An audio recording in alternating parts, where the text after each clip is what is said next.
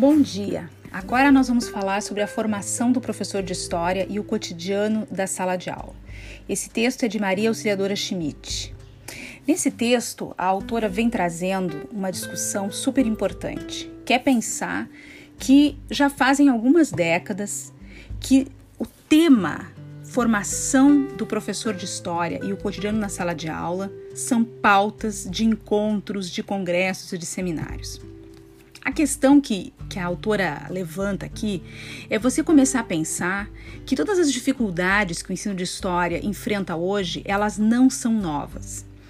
É, vários debates que vêm levantando esse enfrentamento que existe nas suas mais diversas vertentes dentro dos currículos, tanto do ensino fundamental, do ensino médio, quanto do ensino superior.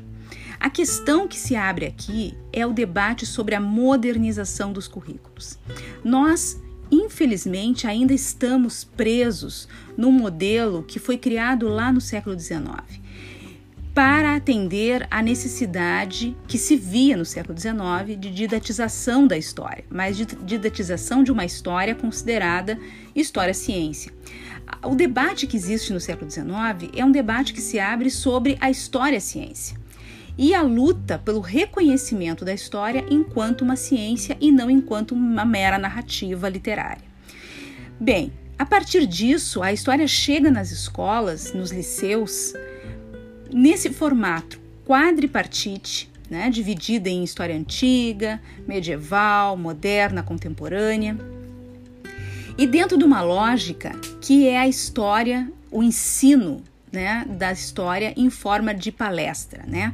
A ideia de um professor enciclopédia, como a Maria Auxiliadora Schmidt e a Marlene Cainelli falam no seu outro texto. A ideia de um professor enciclopédia, aquele que sabe, que detém o saber e que transmite esse saber em sala de aula. A grande questão é que esse modelo no século XIX ele é um modelo que dá conta dos problemas e das necessidades daquele momento. Por quê? Porque os livros não são acessíveis como são hoje. O saber é algo é, difícil de ser acessado pela a maior parte do público. Então, o professor enciclopédia ele se faz necessário. Né? A sua formação universitária para ser um professor enciclopédia é uma necessidade, é levar o saber aonde o saber não tem como chegar. Agora, esse modelo ele muda né, no século XX e drasticamente no século XXI. Né? É quando a autora vai falar exatamente sobre os dilaceramentos e os embates. Né? Como a gente vai pensar que o ensino de história chega no século XXI com essa rudeza do ofício do historiador. Né? A formação dentro do curso de história, dentro da área de ciências humanas, filosofia, ciências sociais, afinal a nossa área é uma área interdisciplinar ela acaba trazendo uma rudeza e envolvendo diversas questões que colocam para o professor de história ainda aquela imagem né, de que o professor seria esse sacerdote do saber, né, esse profissional da ciência, aonde uh, esse professor dete seria detentor do saber e a sua necessidade, então, de transmitir o saber. A questão agora é que não se, não se tem mais a inacessibilidade do saber nos dias de hoje. Hoje o saber ele está disponível não só ah, na, no acesso aos livros, mas também no acesso ao saber nos ambientes virtuais de aprendizagem. Quer dizer, ah, pela internet, é pela televisão, é pela, pelo rádio, ah, é pelo celular. O saber ele está na palma da mão. E agora, o ensinar, ele muda de perspectiva. Ensinar não é mais transmitir saber, mas ensinar é antes de mais nada, como a autora cita, é fabricar artesanalmente os saberes, né? É tornar os saberes ensináveis, exercitáveis, possíveis de avaliação no quadro de uma turma. A questão que se abre agora é qual é a competência acadêmica que esse professor sairá, com que esse professor sairá da universidade.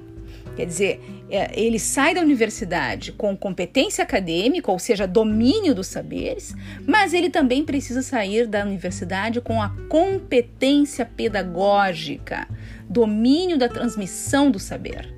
Quer dizer, como é que esse professor de história chega na sala de aula preparado para construir possibilidades de ensino-aprendizagem que sejam viáveis para a realidade do século XXI?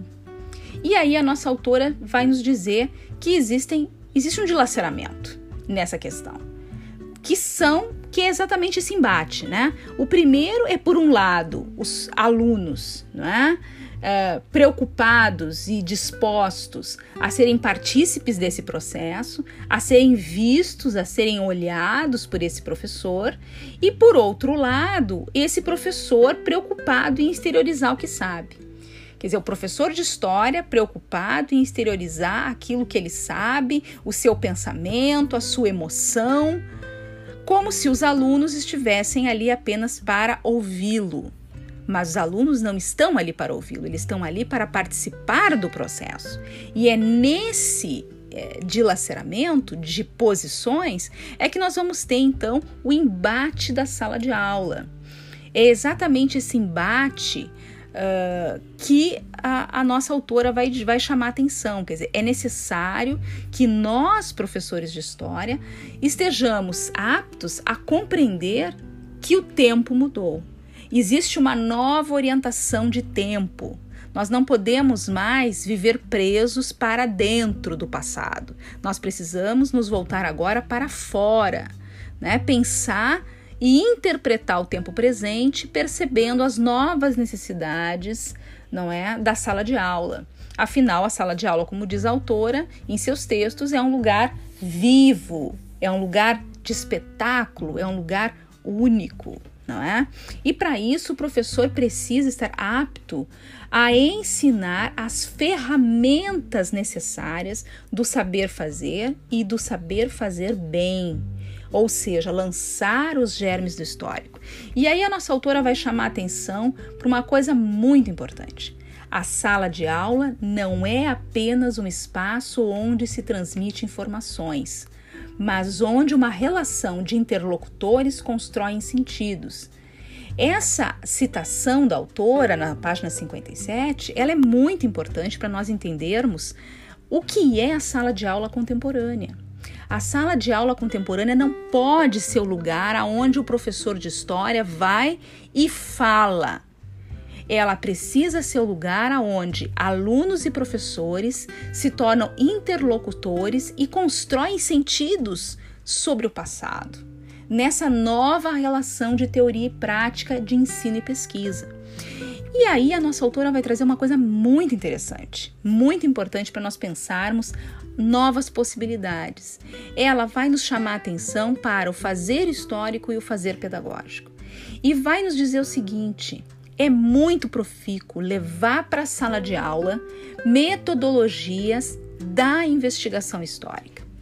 Por quê? Porque essas metodologias que vão uh, uh, aproximar do aluno as fontes históricas, a problematização da história, a construção de hipóteses, a construção de estudos de caso, de resolução de problemas, esse cenário torna o aluno investigador, torna o aluno partícipe do processo. E esse é um conceito mais amplo do ensino de história. Ela vai chamar atenção para os métodos, para as técnicas, para os recursos, mas o que vale aqui para nós, que é o mais importante desse processo, é nós pensarmos que nós precisamos nos uh, uh, desfazer da perspectiva tradicional de ensino e nos voltar para o uso escolar dos documentos, para que os documentos históricos possam então ser os nossos recursos didáticos dentro de uma nova metodologia, de uma metodologia investigativa, problematizadora, no aonde o aluno ele se torna então o sujeito que faz as indagações ao objeto. Por quê? Como? Onde? Quando? Ou seja, a sala de aula se torna um laboratório de investigação. Essa é uma questão que a autora abre e que nós devemos refletir sobre ela, sobre o modelo de abordagem que nós vamos levar para as nossas salas de aula. E agora nós precisamos então refletir sobre quais modelos de sala de aula nós vivenciamos em nossa trajetória. Até o próximo podcast, turma. Abraços!